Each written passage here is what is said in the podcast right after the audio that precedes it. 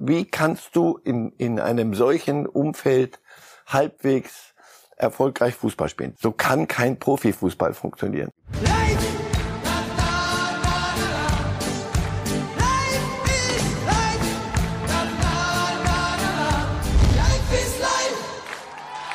Herzlich willkommen bei Reif ist live an diesem Freitag. Alles drin heute.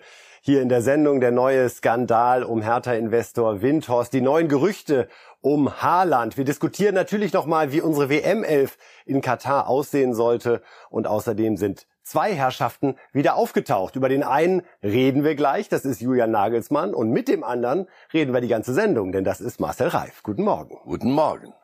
Herr Reif, wir stehen vor sechs Wochen, die sehr, sehr intensiv werden für den Fußball. Nur englische Wochen. Bayern und Dortmund haben in diesen sechs Wochen zwölf Spiele, inklusive DFB-Pokal, Champions League, Bundesliga, bevor es dann zur WM geht.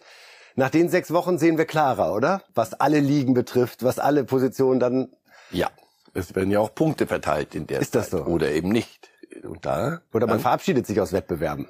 Champions League Vorrunde wird komplett abgeschlossen jetzt. Durchaus, ja. Und aber ich glaube, das sind Clubs, über die wir da gerade gesprochen haben, Dortmund, Bayern die, die freuen sich eher auf die englischen Wochen. Ich glaube, die brauchen diesen Rhythmus.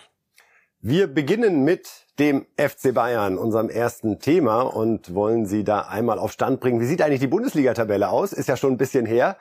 Liebe ah. Bayern-Fans, tapfer sein. Es hat sich nichts geändert in den letzten zehn Tagen, sondern auf Platz eins immer noch Union Berlin. Und die Bayern, ja, auf Platz 5. Aktuell mit fünf Punkten Rückstand. Und mit dieser Stimmung geht es jetzt also in das Spiel gegen Bayer Leverkusen heute am Freitag. Und die große Frage ist, wie geht Julian Nagelsmann mit dieser Situation um? Wie hat er auch die letzten Tage, die letzten 10, 12 Tage verbracht. Jetzt nach vier Spielen ohne Sieg gab es 20 Jahre nicht mehr beim FC Bayern und äh, Nagelsmann wurde jetzt bei der Pressekonferenz zum Leverkusen-Spiel gefragt, ja, wie er mit der Kritik auch an seiner Person umgegangen ist. Dass die letzten zwei Wochen mich total kalt lassen, das wäre gelogen, ist ja auch normal. Ähm, jeder, glaube ich, fährt lieber positive Dinge über einen als negative. Ich glaube, ist auch normal. Mir ist durchaus bewusst, dass jeder, glaube ich, bei uns diese persönliche Verantwortung spüren muss. Die spüre ich auch für die Situation, in der wir sind. Mir ist aber auch bewusst, dass ich jetzt nicht für alles verantwortlich bin. Ja, den letzten zwei Wochen ist schon inflationär oft mein Name gefallen und wenig andere Namen. Äh, und das lässt mich dann schon ein Stück weit auch kalt, weil ich weiß, dass ich sehr viel für den Job investiere und auch weiß, dass ich den Spielern äh, immer klare Abläufe in die Hand gebe und auch weiß, dass ich mit ihnen, ähm, das würde ich schon behaupten, dass ich ein ganz ordentlicher Mensch bin, auch ordentlich mit ihnen umgehe. Und demnach ist mir schon bewusst, dass ich nicht für alles verantwortlich bin. Bin mir aber auch bewusst, dass ich mich nicht aus der Verantwortung stehle. Mache ich auch nicht. Ähm, aber ich schlafe identisch wie die Wochen davor auch. Nagelsmann sagt also, er findet, sein Name sei inflationär gefallen, also zu häufig. Die Spieler müssen es auch jetzt für alles, das ist alles jetzt äh, schoten. Aber ist so. Spieler sind dafür zuständig, auf dem Platz dann Fußball zu spielen. Das haben sie vielfach nicht gemacht aber er ist der verantwortliche Trainer und das kann ihm nicht neu sein. Also das kann er irgendwo nachlesen nochmal, wie das früher anderswo war und immer sein wird.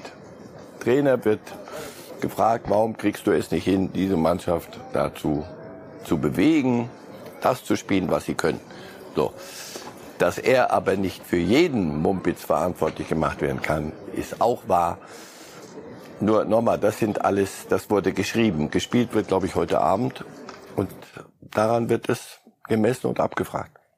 Äh, trotzdem spannend zu erfahren, wie Julian Nagelsmann auch auf der Pressekonferenz nochmal genauer erzählt hat, ja, wie geht er eigentlich um mit so einem Reflektierprozess? Was macht er da? Da spielt das Handy eine ganz bestimmte Rolle. Auch das hören wir uns mal an. Ich schaue abends ins Spiel und sage, was habe ich heute gut gemacht und was habe ich nicht so gut gemacht. Das mache ich immer. Ich hinterfrage mich immer. Das ist äh, Ganz normal. Natürlich war ich jetzt nach Augsburg nicht super gut, gut, gut gelaunt. Und äh, ich glaube, das hat man auch gemerkt in der PK, dass ich jetzt nicht ähm, gedacht habe, super schöner Tag hier in Augsburg und freue mich jetzt, dass noch 20 Minuten PK ist. Aber generell hinterfrage, das ist ja jetzt nicht eine, ja, so ein, ein extremes Wort, aber ich hinterfrage mich jeden Tag, was ich kann ich besser machen, was kann ich anders machen, was äh, war vielleicht auch gut. Es gibt ja auch Dinge, die man gut macht am Tag.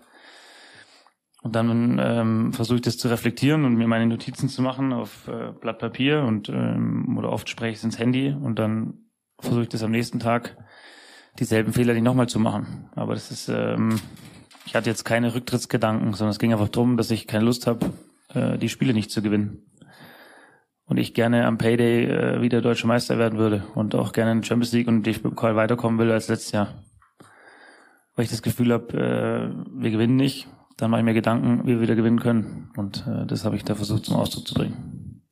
Dieser Begriff Payday, den hat er übrigens in der Pressekonferenz häufiger benutzt, ist mir im Zusammenhang mit Meisterschaftsentscheidung neu. Am 27. Mai ist übrigens der sogenannte Payday, 34. Spieltag, dann in der Bundesliga. Wenn es die Bayern bis dahin so spannend machen wollen diesmal, das wäre doch schon mal. Könnte auch einen vorgezogenen Payday geben. So. Also der, der, der er ist wieder eloquent. Die Eloquenz ist wieder da. Er hat ja selber äh, Bezug genommen auf die PK in Augsburg. Da war er so schmallippig, dass wir alle entsetzt waren. Um Gottes Willen, was ist passiert? Doch, ich kann ich dir sagen. Das vierte Spiel hintereinander nicht gewonnen und in Augsburg verloren. Also er ist wieder da. Schau das ist doch der entscheidende Punkt ist, dass er alles tut, das glaube ich. Das ist ja keiner, der sagt, oh, lass mal laufen, da wird schon irgendwas. Das glaube ich schon. Die Frage ist nur, wer setzt die Mannschaft es dann um? Und darum wird es doch gehen. Daran, daran wird er doch gemessen werden. Kauft die Mannschaft ihm alles ab, was er einfordert, wie er es einfordert, dann und setzt es dann um, dann hast du wieder eine Mannschaft, fürchte ich, für den Rest der Konkurrenz, die gar nicht mal so schlecht ist. Überrascht Sie das, dass er sagt, er schreibt sich täglich Dinge auf den Zettel oder spricht an sich selbst kurze Botschaften, um sich dran zu erinnern und dann nochmal zu reflektieren? Klingt ja nach einem sehr methodischen Umgang der Selbstreflexion. Kann ich gut nachvollziehen. Wir sind mehr Einzel, doch Sie sind Redaktionsleiter, ich nicht. Äh, ich bin Einzelkämpfer. Mir reicht es, ich geige mir die Meinung und dann habe ich sie noch am Abend noch und am nächsten Morgen noch. Aber Sie müssen vielleicht ein paar mehr Leuten die Meinung geigen oder Dinge ansprechen und das noch regeln und das noch und das. Er hat so einen Kader darum laufen und muss tausend Dinge am Tag machen. Das ist, das ist eine Menge Holz für so einen Trainer. Ja, gut, also bevor wir jetzt die Tränen ausbrechen. Aber Deswegen hat jeder so seine Methodik, wie er Dinge sich Memos, die er sich gibt und pass auf, das, das sollte ich morgen aber nicht, nicht vergessen haben. Und dass er sich so öffnet jetzt, ich glaube, das ist ein Versuch, wieder zurückzukommen. So, ich bin wieder und zeigt auch, ich bin wieder da. Ich kann euch viel erzählen. Ich schreibe mir immer E-Mails selbst, wenn ich das nicht vergessen will. Ah. Freue mich dann, dass ich Post kriege. Guck mal da. Puh. Einen, einen dritten Nagelsmann äh, haben wir noch, liebe Fußballfans. Und zwar hat er nochmal genauer erzählt, wie er diese Tage auch zur Aufarbeitung genutzt hat. Und tatsächlich neun Bayern-Spiele hat er sich nochmal angeschaut. Julian Nagelsmann zum dritten. Ich versuche mich dann schon einfach auf meinen Job zu konzentrieren und äh, die inhaltliche Analyse. Ich war ja auch nicht auf dem Platz äh, mit Schupos und habe das bewusst äh, Holger Bräuch machen lassen, sondern habe im Innen, ja, ähm, ich glaube, neun Spiele angeguckt das frisst ein bisschen Zeit, ähm, wenn du die alle schneidest und dann versuchst natürlich das Ganze auf, sag mal, ich habe halt vier Botschaften den Jungs mitgeben, was ich verlange, was ich sehen möchte, wo es auch keine Ausrede gibt, äh, von diesen vier Punkten inhaltliche Dinge.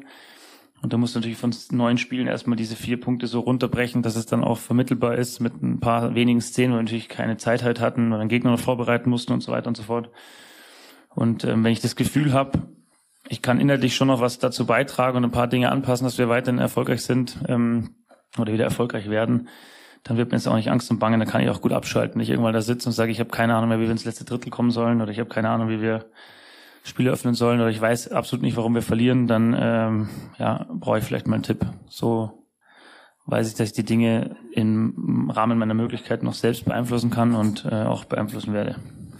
Herr Reif, ein, offenbar ein sehr, sehr analytischer Julian Nagelsmann. Also sieben Bundesligaspiele und zweimal Champions League-Spiele, sich nochmal ganz anzuschauen, dann offenbar Szenen rauszuschneiden, um sie mit der Mannschaft zu besprechen, zeigt, dass er das wirklich eher technisch auch angegangen ist und sich nicht so in, ich will mal sagen, langen Waldspaziergängen auf der Suche nach einer möglicherweise vom Himmel fallenden Erkenntnis an diese Krise herangemacht hat. Ich glaube, das machen die Trainer so. Früher zusammenschneiden, äh, schneiden, wie was schneiden ja, er, er gibt den Spielern dann Szenen vor. Die muss er aber selber sich rausarbeiten. Und das waren ja neun Spiele.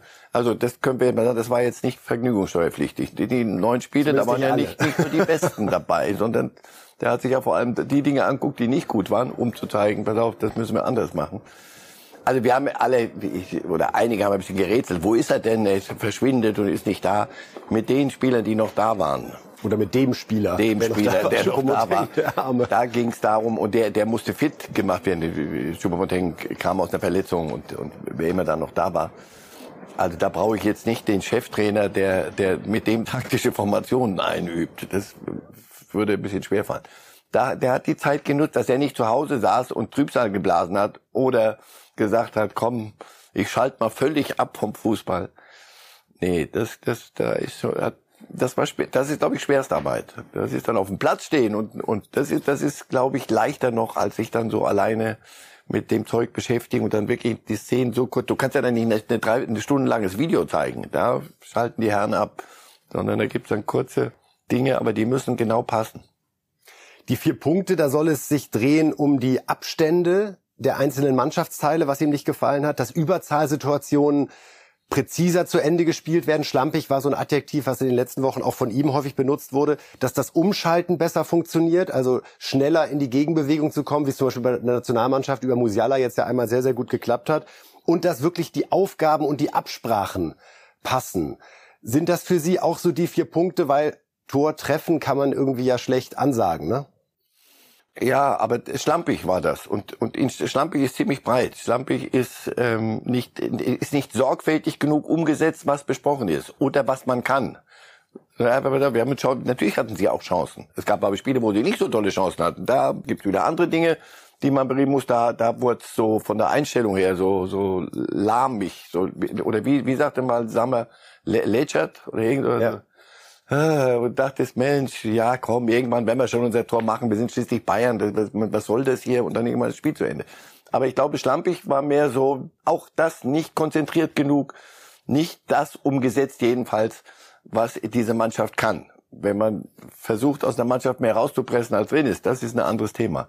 Bei den Bayern ging es darum, sie haben ihre PS nicht auf die Straße gebracht. Und das muss man dann analysieren. Und das macht Sinn, alle die vier Punkte, die Sie da gerade nennen. Neuer und Goretzka sind wieder dabei. Die fehlten bei der Nationalmannschaft nach einem positiven Corona-Test. Kimmich war so das Thema der letzten Tage, die Diskussion darum, wie defensiv spielt er, wie defensiv muss er spielen. Glauben Sie, dass auch Nagelsmann bei Kimmich fast noch mehr Defensivarbeit erwartet oder will er ihn so offensiv, um eben diese Dominanz auch bei Bayern München zu erzeugen? Das ist der schmale Grat immer. Wenn du so dominant bist und den Gegner so weit reindrückst und alle aufrücken, hast du viel Pampa hinter dir. Das ist immer so. Und da braucht es die Sechser und Kimmich ist ein Sechser. Kimmich ist aber zuweilen ein Eins, na eins nicht, das Neue lässt sich das nicht bieten. aber der Rest, als Lewandowski noch da war, da war auch die Position besetzt. Aber dazwischen war Kimmich viel unterwegs. Und das ist ja gut gemeint. Aber wie wir wissen, gut gemeint ist nicht immer gut gemacht. Ich glaube, es geht nicht darum, dass er defensiver ist, sondern dass er positionsgetreuer mal bleibt. Dass er da, in dieser Zentrale kannst du nicht viel Platz lassen. Wenn da ein Loch entsteht oder nur einer plötzlich sich einem gut umschaltenden Gegner gegenüber sieht, dann kriegst du selbst als FC Bayern Probleme. Und da, das ist das Defensive. Wenn der Gegner mal kommt, umschaltet, dass da diese Position besetzt ist und da ist Kimmich zuweilen sehr viel unterwegs. Vielleicht muss man seinen guten Willen ein bisschen einfangen. Wir werden die ersten Antworten bekommen heute Abend Ach. schon, denn da spielt der Bayern München gegen Bayer Leverkusen, eine Mannschaft mit sehr, sehr schnellen Spielern. Und auch das wird interessant zu sehen, wie die Bayern in der Defensive darauf reagieren. Jetzt sprechen wir über Hertha BSC Berlin. Lars Windhorst, das äh, wissen Sie alle, ist mit 374 Millionen dort investiert und dass er nicht zufrieden gewesen ist mit dem ehemaligen Präsidenten Gegenbauer, ist auch kein Geheimnis. Was jetzt neu berichtet wurde gestern, zunächst von der Financial Times, ist, dass Windhorst eine israelische Sicherheitsfirma beauftragt haben soll, um eine Anti-Gegenbauer-Kampagne ja zu orchestrieren und dabei auch mit Familienmitgliedern, mit Kollegen von Gegenbauer unter falschem Vorwand zu sprechen, um mögliche Angriffspunkte äh, zu erfahren. Also ein Vorgang sollte er so gewesen sein, einmalig in der Bundesliga. Auch das gehört dazu. Die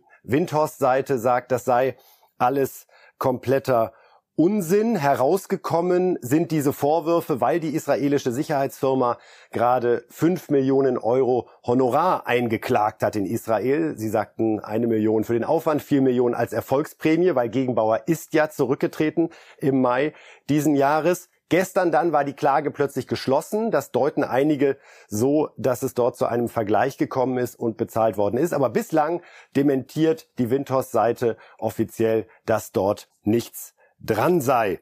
Wir wollen uns noch einmal anhören den Auftritt von Lars Windhorst hier bei Bild TV in der Lage der Liga am 20. März, denn das war auch genau in dieser Phase, in der laut israelischer Sicherheitsfirma das Ziel war, Gegenbauer öffentlich zu attackieren.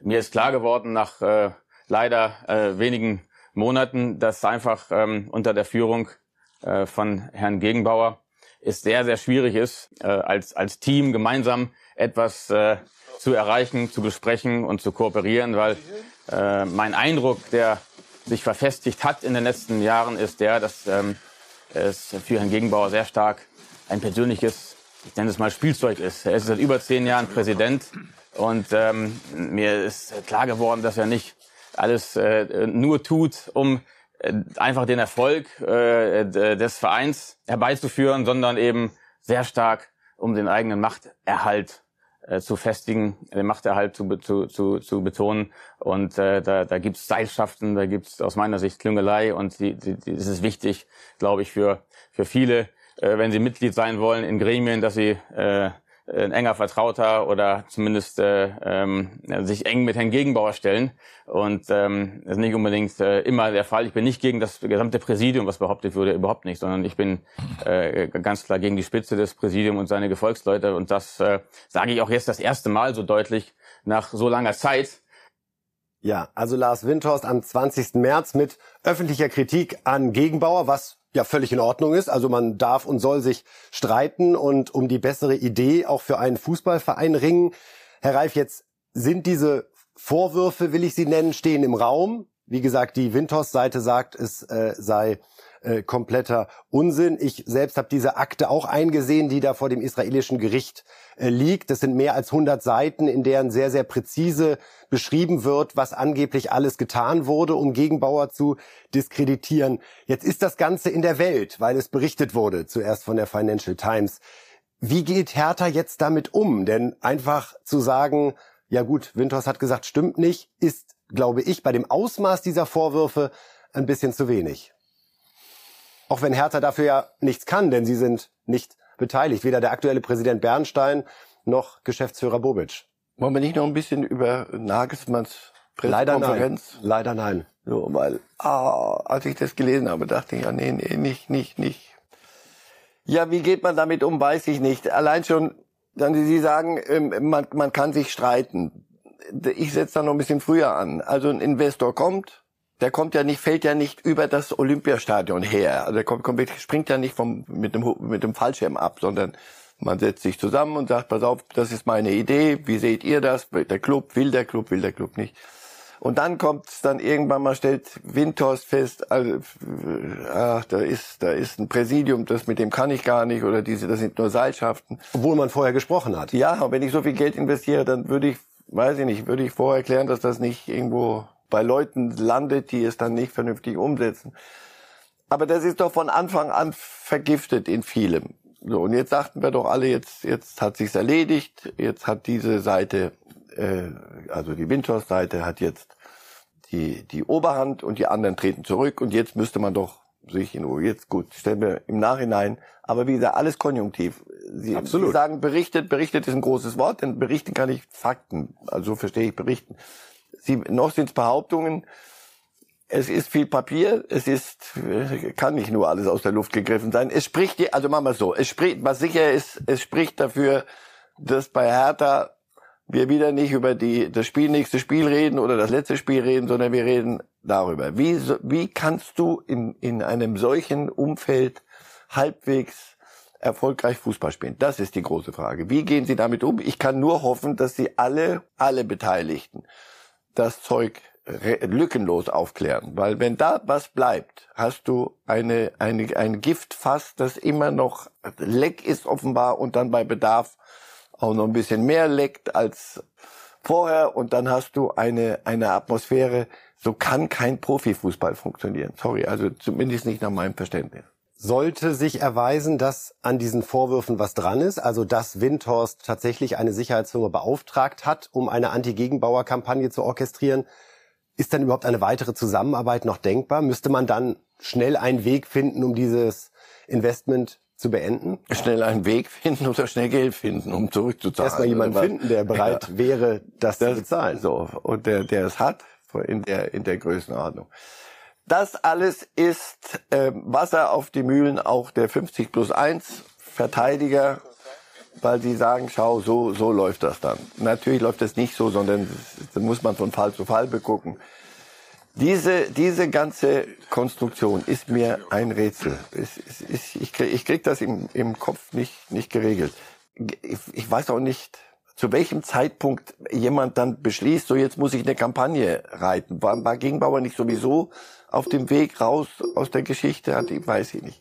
Oder hat er immer noch versucht, Gegenbau, äh, Winters zu verhindern, permanent auch noch in den letzten Monaten und das Geld aber genommen? das sind Fragen, die sind so hirnrissig, dass ich sage, nochmal, lass mich wirklich äh, ab, abhauen in die Ecke. Wie willst du so oder andersrum?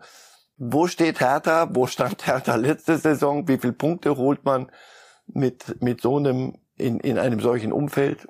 Und ich fürchte, das bildet genau das dann ab. Genauso ist dann ein Club wie Hertha. Und wir kommen jetzt, glaube ich, zur Union. Man hätte und, es sich nicht schöner malen ja, können. Die machen Pressekonferenzen und brauchen keine Geheim, äh, keine, keine irgendwelche Firmen, die irgendwas machen, sondern da ist Urs Fischer und noch einer. Und ich glaube, bei Union kann man auch nicht fassen, wie sich Hertha seit ja ungefähr zwei Jahren ja. selbst zerlegt und man ich, glaub, ich, ich, ich, kann mir noch immer vorstellen, dass die sich freuen darüber. Also doch, als Berliner müssen die doch selber sagen, ah, bitte, bitte, bitte nicht, lass uns nicht darüber reden. Es ist wirklich, das ist so jämmerlich. Und immer wenn du denkst, jetzt haben sie es doch, jetzt ist vorbei, jetzt, jetzt lass mal gucken, jetzt lass ich mal langsam, härter, langsam irgendwo ähm, einen Zipfel packen und dann Fußball spielen.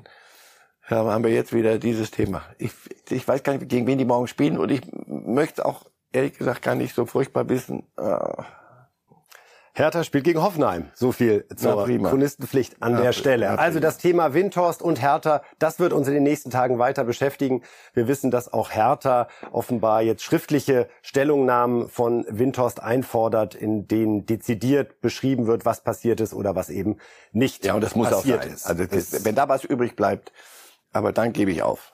Wir waren gerade schon bei Union und jetzt sind wir auch wieder bei Union, weil wirklich in der Stadt Berlin, da fließt gerade alles zusammen, was den Fußball besonders attraktiv macht, aber was eben auch teilweise dazu führt, dass man sich kopfschüttelnd abwendet. Bei Union, da ist die Welt aber sowas von in Ordnung, denn Urs Fischer, der Erfolgstrainer, hat seinen Vertrag jetzt vorzeitig verlängert, wäre 23 ausgelaufen, geht jetzt bis 25. Und wir schauen uns mal die Pressekonferenz an, die es jetzt vor dem Spiel gegen Frankfurt gab. Das war der Anlass. Und selbst da ist es Urs Fischer irgendwie unangenehm, dass es plötzlich um ihn als Person geht. Genießen wir das mal. Nein, äh, schwieriger nicht. Also, und es war ja auch nicht eine Verhandlung, äh, sondern es war eine Diskussion. Ich glaube, es ist doch äh, logisch, dass da die Familie eine große Rolle spielt. Und ich glaube, ja, ich hätte all die Jahre nicht machen können, hätte ich äh, keine Rückendeckung meiner Familie, äh, vor allem äh, meiner Frau. Also die muss dann schon mitspielen, dass ich mich da wirklich voll auf die Sache konzentrieren kann. Und das war auch in diesem Fall wieder der Fall, dass ich auf ihre Unterstützung, auf ihre Rückendeckung zählen konnte. Aber ich hoffe, das war jetzt wirklich dann die letzte Frage, weil äh, ich muss schon sagen, für mich ist Frankfurt äh, eigentlich das wichtigere Thema. Aber äh, wenn es noch eine ist, okay. Aber dann ist gut. Aber dann denke ich, ist wirklich gut. Ja, eigentlich, Herr Fischer, können wir Sie nicht so leicht von der Angel lassen. Um, ähm, ähm, ähm, Ihr Co-Trainer Sebastian Bönig hat mal gesagt, nach Union kann nichts mehr kommen. Er hat dann seine Karriere als Spieler beendet. Ist das bei Ihnen vielleicht auch möglich? Ist Union Ihre letzte Station? Ähm, können Sie hier uralt werden? Puh, also ich, ich, ich, ich glaube, da kennen Sie mich auch, dass ich nicht so weit äh, in die Zukunft schaue. Äh, für mich äh, zählt die Gegenwart. Konnte jetzt meinen Vertrag verlängern, äh, muss ich schon sagen, es macht mich auch stolz. Ich meine, äh, ich bin jetzt im fünften Jahr äh, bei Union. Ich glaube, das ist dann schon eher außergewöhnlich, äh, so eine lange Zeit beim selben Verein. Dann äh, das Ganze noch in der ersten Bundesliga mit, äh, zweiter Bundesliga. Und dann verlängerst du nochmal. Also äh, ja, ich finde das wirklich äh, außergewöhnlich. Hat Urs Fischer recht? Ist das eine außergewöhnliche Geschichte, die da seit 2018 geschrieben wird? Sie kennen ihn ja auch gut aus der Schweizer Zeit. Ja, also außergewöhnlich ist es immer, wenn ein Trainer länger als drei, da bleibt drei, drei Jahre irgendwo, ja drei Monate, drei Jahre bleibt irgendwo. Das, da glaube ich dann doch Pep Guardiola damals, als er sagte, nie das vierte Jahr bei Barcelona war ein großer Fehler, mehr als drei Jahre kannst du nicht. Nein, für mich ist immer so die spannende Frage in so einem Fall. Also der, so ein Trainer, der genau dahin passt. Und die machen das ja nicht, weil ihnen langweilig ist und dann, weil ihnen kein besserer einfällt oder ein viele oder, nein, es fällt ihnen gerade kein besserer ein. Aber weil es nicht andere gäbe oder er könnte, er kann sicher anfragen auch von anderen Clubs. Und dann ist für mich die Frage, glauben die irgendwann mal die handelnde Person, dass nur weil er jetzt bleibt, weil alles doch so schön läuft, dass es dann von alleine geht? Lassen die irgendwo nach? Dazu ist er aber nicht der Typ. Das, das meint er ernst, dass er sagt, pass auf, die Pressekonferenz jetzt, ich, wir spielen doch gegen Frankfurt. Ich meine, wie viel Zeit wollt ihr mir noch jetzt damit stehen? Ich habe verlängert. Ist das, was ist daran so furchtbar kompliziert? Das glaube ich dem wirklich. Und solange dieses Feuer bleibt, und natürlich ist Union dann nicht ein Club, also der ständig um die deutsche, im Moment spielen sie um die deutsche Meisterschaft, aber mal sehen, ja. Der Satz gut, aus ihrem Mund. Wir drücken ja auch die, wir drücken ja, ja, ja, wir sind der Erste, dann spielt so um irgendwas. Man kann dort ruhiger solche Dinge machen. Anderswo wird es lauter. Und dann, dann guckt man noch, noch, noch genauer. Das passt so gut, dass es verdächtigt. Also mehr, wo ich sage, oh, Leute, mal sehen, ob das wirklich auf, geht es wirklich, kann man so lange, aber sie haben auf der anderen Seite, machen sie es so gut, dass eine Fluktuation da ist, der Spieler. Dann kann der Trainer bleiben. Der, der macht Spieler Was so, für eine? so, so viel besser. Die intensivste in der Bundesliga, wenn man da mal nachzählt. Ja, ja er macht so viele Spieler so, so viel besser, dass die halt gehen, weil sie weggekauft werden. Also sagt er, das Thema kann es ja nicht sein. Max Kruse im Januar gegangen, alle dachten, oh Gott, wie soll das ohne den werden? Zack, oh, Europa League. Kruse Servus. und Andrich und Friedrich und alles wirklich Spieler, die anderswo dann durchaus auch auffällig weiter werden. Und deswegen funktioniert das da. Es ist schon außergewöhnlich. Gut, bleiben wir dabei. Es ist außergewöhnlich und es ist eine, eine wunderbare Geschichte. Wie gesagt, in dem Moment, wo Sie glauben, einfach nur weil wir mit Urs Fischer verlängern, wird alles schon von alleine laufen, dann machen Sie einen großen Fehler. Solange dort alle wach bleiben und ihr Ding machen, werden wir uns daran gewöhnen müssen, dass wir ihn dort sehen. Wir hören uns noch mal einen Spieler an, Rani Kedira, den Bruder des Weltmeisters, wie der gerade die Zeit bei Union genießt und das Erfolgsgeheimnis beschreibt. Um ehrlich zu sein, hat sich nichts verändert. Ich glaube, wir sind generell eine sehr, sehr coole Truppe, haben immer viel Spaß, ähm, wollen auch immer mit Freude und Spaß jedes Training angehen. Von dem her hat sich jetzt nicht viel verändert. Ob jetzt von außen irgendwas kommt, dass wir Spitzenreiter sind oder sonst was, das lässt uns eher kalt und wir wissen schon ganz genau, dass die 17 Punkte uns gut tun werden. Wir werden nicht müde, das Wort Demut weiterhin zu ver verwenden, weil wir wissen ganz genau, dass wir ein recht kleiner Verein äh, in der Bundesliga sind. Ähm, von dem her müssen wir da schon trotzdem immer auf dem Teppich bleiben und wir wissen ganz genau, wie schwierig es ist, auch jeden Punkt in der Bundesliga zu ergattern und von dem her werden wir da nicht müde, weiter an uns zu arbeiten. Rani Kedira, Herr Reif, sieben Jahre jünger als sein Bruder. Auch für ihn schön, dass er jetzt nochmal so eine Bühne bekommt. Oder als jüngerer Bruder ist das ja auch nicht ganz einfach, wenn der große Weltmeister war und bei Real Madrid gespielt hat. Und wieder kommt das Wort, es da passt, es passt. Mhm. Wenn er versuchen würde, bei den Bayern oder bei Real Madrid oder sonst wo seinem Bruder der Karriere nachzufolgen, wäre er immer der jüngere Bruder. Aber ähm, Felix Groß war ja auch bei, bei Union, war Kapitän, genau. Das ist ein Dorado für die jüngeren Brüder. Sehr ähnlich. Ja, weil da ähm, verlangt man von dir nicht die Champions League zu gewinnen. Wir wollen jetzt die deutsche Meisterschaft haben. Das, Langsam da laufen gehen wir nicht mehr runter. So lange, bis die Erster sind, bleiben wir dabei. Aber da, natürlich kannst du da, sind es andere, andere Anforderungen. Und es bleibt aber Profifußball. Also es ist ja nicht so, dass dort irgendwelche Minderbegabten irgendwie, dass er die irgendwie dazu kriegt, den Ball von A nach B zu bewegen. Sondern wenn du denen zuguckst, die sind wirklich bei sich. Ich kann diese Formulierung nicht mehr hören, aber es ist so. Du hast Stimmt, das Gefühl, darf man das auch sagen. ja, So. du hast das Gefühl, es passt dermaßen gut, es ist verdächtig. Und wir wir werden diese das weiter Sätze- intensiv begucken. Und Herr Reif, ob wir diese äh, Sätze, es passt verdächtig, die sind sehr bei sich, auch über unsere Nationalmannschaft sagen können, das werden wir genau jetzt hier erörtern bei Reifes Live an diesem Freitag. Und wir schauen uns nochmal die Tabelle der Nations League an, die Abschlusstabelle. Also schneiden Sie sich an. Wie geht es weiter mit dem deutschen Die deutsche Fußball? Abschlusstabelle bei Ja, wir, alle schaffen wir jetzt nicht. Da tigern wir nicht durch. Also Italien, die übrigens bei der WM nicht dabei sind, gewinnen die Nations League Gruppe vor Ungarn, die übrigens auch bei der WM nicht dabei sind. Und äh, Deutschland und England, die man ja doch immer allein aufgrund ihrer Historie in den Titeltopf mit reinwirft, also auf den Plätzen drei und vier. Am Ende war es nur ein Sieg für die Deutschen ausgerechnet wiederum ein 5 zu 2 gegen Italien. Also das zeigt auch, dass diese Nations League von bedingtem Aussagewert ist, äh, was diese Tabelle betrifft, die wir Ihnen jetzt gerade schon dafür eigentlich viel zu lange zeigen. Wir wollen wissen, Herr Reif, nach dem 3 zu 3 in England, Glas halb voll oder Glas halb leer? Und nach dem 0 zu 1 gegen Ungarn bitte auch noch. Bei dem einen Spiel war es eine Einstellungssache. Japan, Da war das Glas richtig leer. Japan, Costa Rica, sind das nicht unsere auch Gegner in der Gruppe? Da geht's, glaube ich, mehr um Einstellung. Weil normal müsstest du, solltest du. Gegen England, Prestige, und da geht's ein bisschen um was, gar nicht um den, um den ersten Platz mehr, da war ja, war ja klar. Äh, Also um Nations League sicher nicht, sondern letztes wichtiges Testspiel vor der WM und da kriegst du drei Tore, schießt aber auch drei. Darum meine ich. Man kann sich seine Position da aussuchen. Legt man Wert auf die tolle 2-0-Führung und dass man nach dem 2-3 nochmal zurückgekommen ist? Oder sagt man, 2-0-Führung verspielt in, ich glaube, 12 oder 13 grausame Minuten waren es, wo wir drei Gegentore kassiert haben? Ja, aber natürlich beides. Nochmal, das, es geht nicht darum, wie das Spiel am Ende ausging, sondern es geht darum, was war gut, was war nicht gut. Was musst du besser machen?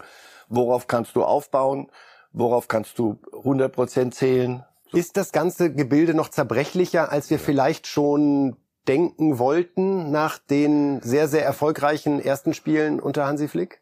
Und auch da wieder, sorry, Nations League. Unter, unter diesem Dach weiß ich nicht, hat jeder das rausgeholt, was er kann. Darum geht's doch. Wer, wer kann? Du hast manches gesehen, wo du dachtest, hm, siehst du, so weit ist der Spieler noch gar nicht, wie, wie wir gehofft haben. Und so stabil kann er auch noch gar nicht sein, weil er noch äh, jung ist und weil er noch ein junger Nationalspieler ist. Und bei anderen, oh, da müsste noch ein bisschen mehr von der Einstellung kommen. Aber gut, der Wettbewerb, ganz schwer zu sagen. Ist viel Kaffeesatz. Ein paar Dinge kannst du wirklich festmachen und an die können wir uns halten. Zum Beispiel an die WM-Aufstellung, lieber Herr Reif, die Ja. wir mitgebracht haben. Spiele, und wie haben sie performt? die wir Ihnen gerne mal auf den äh, Tisch legen würden. Ja, Die ja.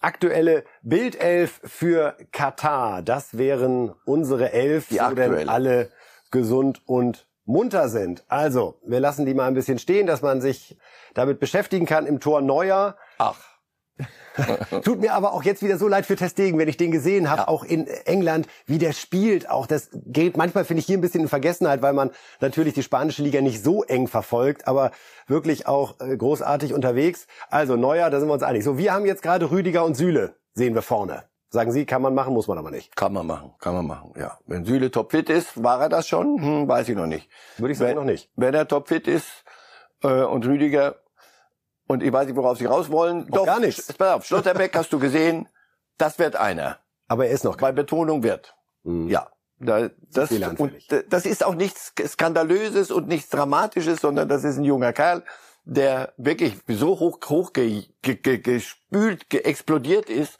Äh, Oder, oder haben Sie mit, mit Stotterbeck gerechnet vor, vor anderthalb Jahren? Absolut nicht. Also, großartig. Das wird noch einer. Gegen, gegen starke Gegner, gegen starke Stürmer, hast du gesehen, hat er noch, muss er noch dazulernen. Süle, topfit, ist, ist ein Baum. Rüdiger hat sich gemacht. Und natürlich ist Hummels, wenn er in Form ist, ich weiß nicht, das ist doch keine religi religiöse Frage. Manchmal denke so, und, und, und Flick ist viel zu sehr Pragmatiker. Wenn, wenn äh, einer von denen nicht fit ist oder verletzt wird, Gott behüte, oder die Form einfach wirklich nicht stimmt, auch das werden wir ja sehen jetzt in den nächsten sechs Wochen mit. Bei viel Fußball, da kann man schon sehen, ob einer, ob einer äh, richtig am, am Laufen ist.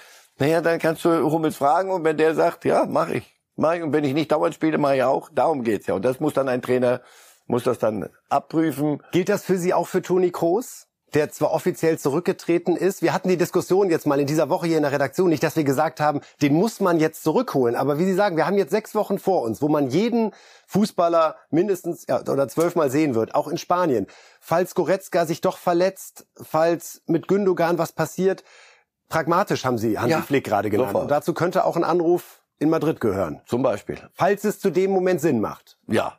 Und Toni Groß wird sagen, es macht kein mehr, lass mich in Ruhe. lass mich einfach in Ruhe. Ich bin ein, alt, ich bin ein älterer Herr. Ich hab, muss hier bei Real dermaßen viel machen. Glauben Sie nicht, Deswegen dass hat der er doch aufgehört, weil er gesagt hat, pass auf, das ist mir zu viel. Aber jetzt, wenn er dem deutschen Fußball helfen So, müsste. also, na, bitte lass uns einfach nur unter, unter dem, dem, der, der Dachteile pragmatisch. Und aber nichts anderes. Das ist keine religiöse Frage. Die hat er erst damals zurückgegeben, schon. damit hat es sicher, ja. Das machen Sie, aber ich mache nicht mit. Einfach, wenn, wenn es wirklich Bedarf ist. Und so fürchterlich kreativ war es auch in beiden Spielen nicht in den letzten. Zuweilen, Gündogan hat mir gut gefallen, aber das ist sehr stabil würde ein, ein Groß in Topform gegen einen richtig starken Gegner dann, und es soll ja dann weitergehen aus der Gruppe raus, würde der helfen? Ja. Aber hat er Lust, hat er Kraft, fühlt er sich fit genug, fühlt er sich bereit dafür? Ich mach noch mal, weiß ich nicht. Das wird man, wird man fragen. Einfach pragmatisch. Einfach ab, frag ihn, wenn es, wenn Bedarf da ist. Aber nicht einen mitnehmen und noch einen mitnehmen und noch einen, die sitzen dann da und so, die müssen dann auch irgendwann mal, das muss ja einen Sinn ergeben. So. Und das nenne ich pragmatisch. Also Kroos und Hummels eigentlich nur mitnehmen, wenn sie im Normalfall auch spielen würden und nicht als Nummer 17, 18. Ja. Ja. Wir gucken nochmal auf die äh, WM 11, nachdem wir uns jetzt so an der Defensive und an Toni Kroos festgebissen haben. Auf den Außenpositionen haben wir Kehrer und Raum. Mit guten Szenen, aber sind sie auf höchstem internationalen Niveau schon so weit? Kehrer, weiß ich, Kehrer ist verlässlich. Und das ist gar nicht mal schlecht für einen Sehr gut gefallen, grundsätzlich über ja, die Strecke. okay, das würde er ihn nicht dauernd spielen lassen. Das ist, glaube ich, der, der, der am, am, Ja. am meisten spielt. Ja. Also Flick ist ja nicht verrückt, oder, sondern der, der weiß schon, warum er das macht. Das ist verlässlich. Raum schlägt wunderbare Flanken. Wenn niemand vorne ist, der die Flanken verwerten kann, ist das ein bisschen, weiß ich nicht, äh, vergebene Liebesmüh. Profitiert auch davon, dass wir auf der Position, das muss man ehrlich sagen, eben auch kein Aber Großen kommt Weltklasse-Angebot haben. wieder, hoffe ich, so, so dass da ein bisschen Konkurrenz entsteht. Wir haben jetzt mal Gündogan Kimmich als Doppelsechs nominiert und nicht Goretzka, weil Gündogan ist Gündogan. Tolle Begründung, ne?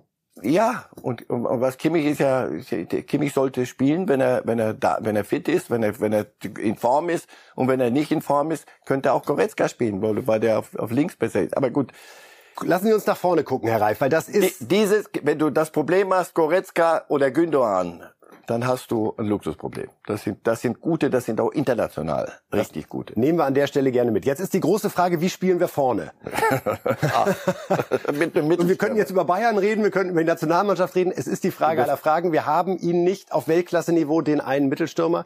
Wir sind jetzt mal reingegangen mit einer Konstellation Müller vorne zentral, Musiala da hinten und dann Sané und Havertz auf den Außen.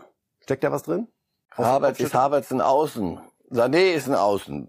So, Hatten Sie Sané nicht den Eindruck, dass Havertz in England über Außen plötzlich so andere Freiheiten gespürt hat? Ja, so natürlich. ganz wenn er, wenn er mit dem Rücken, wenn er den, den, den Stoßstürmer geben soll und mit dem Rücken äh, zum, zum gegnerischen Tor im Strafraum rumsteht, nimmst du ihm vieles von dem, was er kann.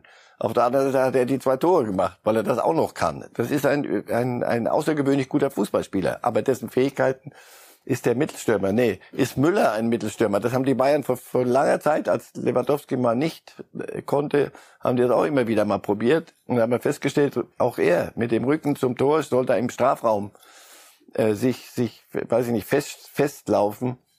Sehe ich auch nicht. Aber mir fällt auch nichts Besseres ein. Weiß. Das ist ja tröstlich. Vielleicht zwei, zwei Sturmspitzen. Werner, Werner ähm, sp- spielt gegen sich selber immer noch. Das siehst du ja, diese eine Szene, wo er, wo er den Ball da versucht abzuspielen, statt selber aufs Tor zu schießen. Das, das macht kein Stürmer, wenn er, wenn er bei sich ist, um wieder diese Formulierung zu nehmen. Also, wir werden das Ding, da kannst du eine Münze in die Luft schmeißen. Lass uns gucken. Sie, sie werden vieles probieren und sie werden sicher auch die Bayern-Lösung. Lasst uns rotieren da vorne. Nee, jedenfalls nicht Müller vorne abstellen oder Havertz vorne abstellen. Das, dann nimmst du beiden die, die große Klasse. Musiala musst du spielen lassen, finde ich, weil wenn er, wenn er das körperlich und vom Alter her schon schafft, also am Stück so in so einem Turnier, oder braucht er mal eine, eine Pause. Aber dass er ungewöhnliche Dinge macht zwischen den Linien, das ist der junge Müller. Und, und sogar den Defensiv-Zweikampf, wir haben es vorhin einmal kurz angesprochen, ja. vor dem Tor, der bringt schon wahnsinnig viel mit. Er wird nicht mehr weggehustet, sondern Rembo äh, statt Bambi jetzt. Ja, ja, ja, na, Bambi, Rembo wird er nicht, aber er traut sich mittlerweile, muss er auch. Wir können nicht, äh, kriegt er keinen Welpenschutz auf internationalem Niveau. Also es ist und bleibt da vorne die, die Königsfrage, was, was macht man, wenn man es nicht hat.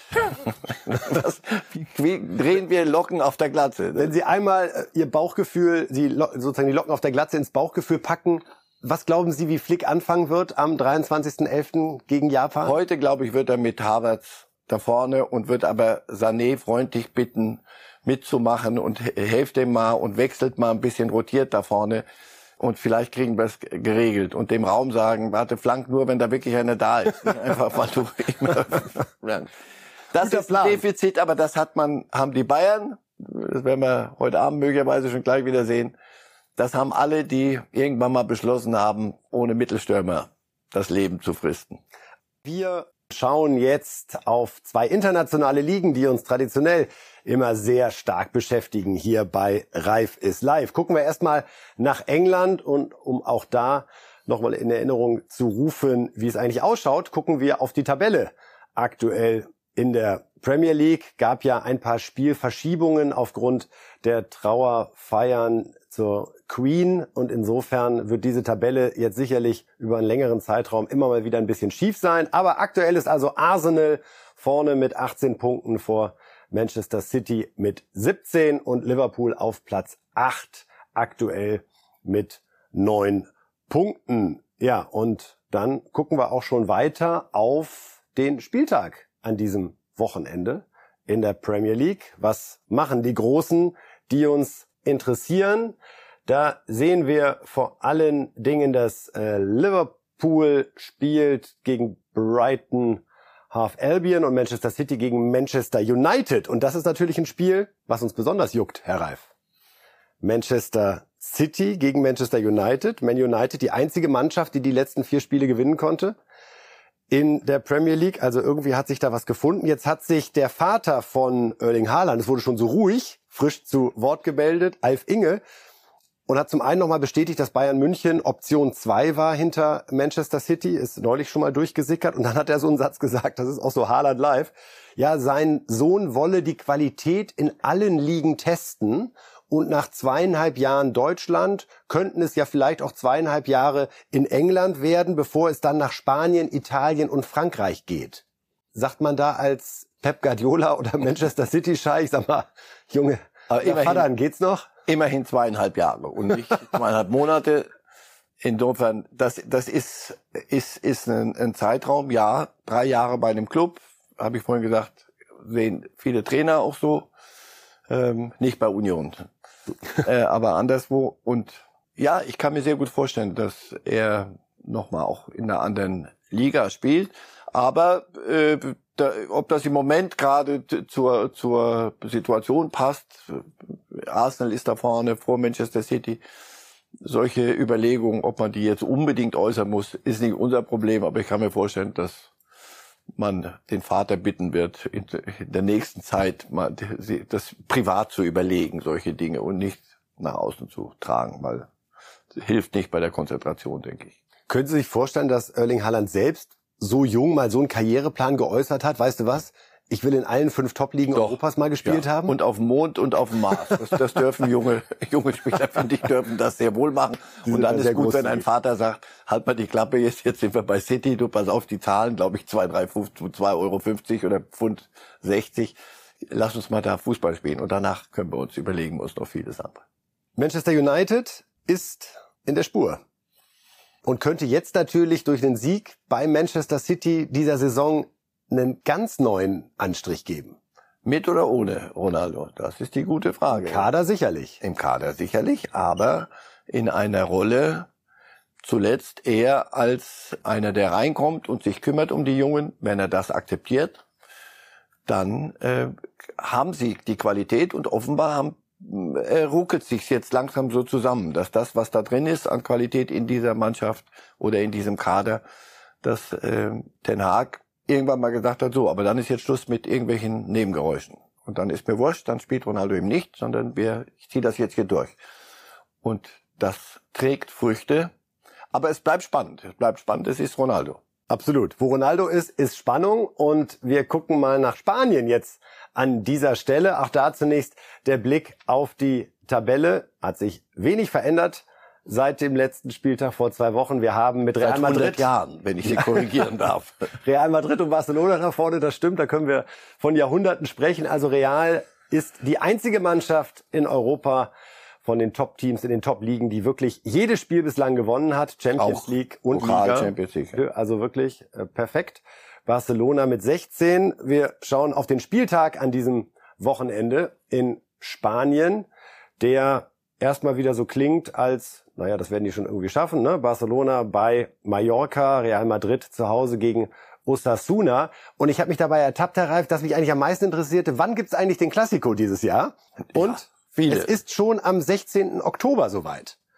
Insofern auch da eine Antwort, auf die sich viele Fußballfans freuen, wie es denn gerade so im direkten Kräftemessen zwischen Real und Barca aussieht. Sehen Sie die beiden gerade wirklich, also Augenhöhe ist so abgedroschen, aber Ja, auch bei Barcelona tut, tut sich schrittweise etwas und es wird stabiler und äh, Themen, die uns im Sommer äh, dort, äh, ob sie uns wirklich noch interessiert haben, weil die mehr so rübergeschwappt sind, mittlerweile Lewandowski, die Frage ist beantwortet. Ja, es geht. Es geht also offensichtlich auch halbwegs bei Barcelona.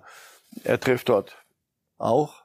Und die Wirkung oder die Ausstrahlung der jungen Spieler in seine Richtung finde ich so bemerkenswert. Die, die scheinen das richtig zu genießen und aufzusaugen, was er ihnen mitgibt auf den Weg, wie er sich verhält auf dem Platz. Und er macht die Jungen dadurch besser und stabiler. Und weil er die, weil alle auf ihn gucken, das hilft. Das funktioniert. Das haben sie sich gut überlegt. Das hat, er wollte das so. Das ist alles. Was, um Barcelona müssen wir uns keinen Kopf machen. Ich glaube, da hat sich, macht Xavi, der Trainer, auch genau das. Er hat gekriegt, was er wollte, weitestgehend. Und daraus macht er jetzt was. Insofern, ja, die sind, ob es schon ganz Augenhöhe jetzt ist mit, mit Real, wenn wir am, am 16. Oktober sehen, aber für den Rest der Liga reicht's. Hätte man vor einem Jahr auch nicht gedacht, Barcelona, oder? Da standen wir hier und haben, wie ich fand damals zu Fremdschämen. Recht, Ja, ja. das Ende eingeläutet. In der Champions League gegen Bayern chancenlos gewesen, auch in der Vorrunde. Auch. war noch nicht da, das war dann Anfang November. Ja.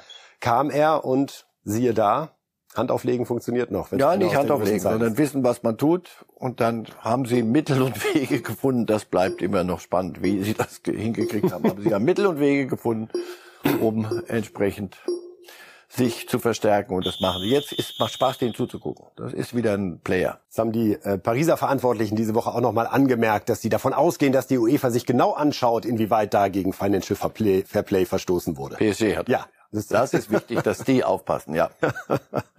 So, wir kommen zur Königsrubrik bei Reif ist live, den Tipps zum Spieltag. Mal sehen, was der Reif da diesmal so auf der Pfanne hat. Ja. Und ist da selbst immer überrascht wieder, was ihn da geritten was hat. ich da also, habe. Hey. Bayern gegen Leverkusen. Das wäre das Ende der Krise. Wir schauen mal. 2 zu 1. Leipzig-Bochum 2 zu 0. Freiburg gegen Mainz 1 zu 1. Köln-Dortmund 1 zu 2. Frankfurt-Union 1 zu 1. Wolfsburg-Stuttgart 3 zu 0. Werder-Gladbach 1 zu 3. Der neue Trainer Farke ist da gut unterwegs. Hertha verliert gegen Hoffenheim. Das hätte denen dann gerade noch gefehlt nach den Das habe ich getippt vor dem. Und jetzt eher noch Kasperl 0-4 Theater. oder? Also 1 für Hoffenheim und Schalke Augsburg ein 2 zu 2. Sollte das alles so laufen, dann Werde ich versuchen. Geld zu verdienen mit, mit Tippen. Aber das wird nicht so sein. gibt's ein Spiel, auf das Sie sich da besonders freuen? Also ist Bayern gegen Leverkusen schon so das, auch ja, was die Leverkusener betrifft, muss Ja, man sagen. Ja, Seoane steht unter Also, großem Druck. weil die sagen- kann der sich nicht erlauben. Weil die sagen, dass damit ist Krise der Bayern beendet, aber die, die der Leverkusener wäre dann nochmal richtig entzündet. Also das, das ist eine Mannschaft auch mit einem anderen Anspruch. Aber das wird, denke ich mal, ansehnlicher Fußball heute Abend. Darauf freuen wir uns und äh, wir sagen an der Stelle Dankeschön Marcel Reif fürs äh, Teilen der Eindrücke und Meinungen. Wir sagen Ihnen Dankeschön fürs Zuhören, fürs Zusehen. Reif ist live geht jetzt in eine ganz kurze Herbstpause in der kommenden Woche. Keine Reif ist live Sendung. Am 10. Oktober sind wir dann wieder hier um 8 Uhr und sprechen dann über ja, Dortmund gegen Bayern. Denn das ist das große Spiel, das am 8. Oktober stattfindet. Also die nächste Reifes Live-Sendung erst am 10. Oktober, 8 Uhr, hier aus diesem Studio. Danke, Herr Reif, und danke Ihnen allen. Bis dann.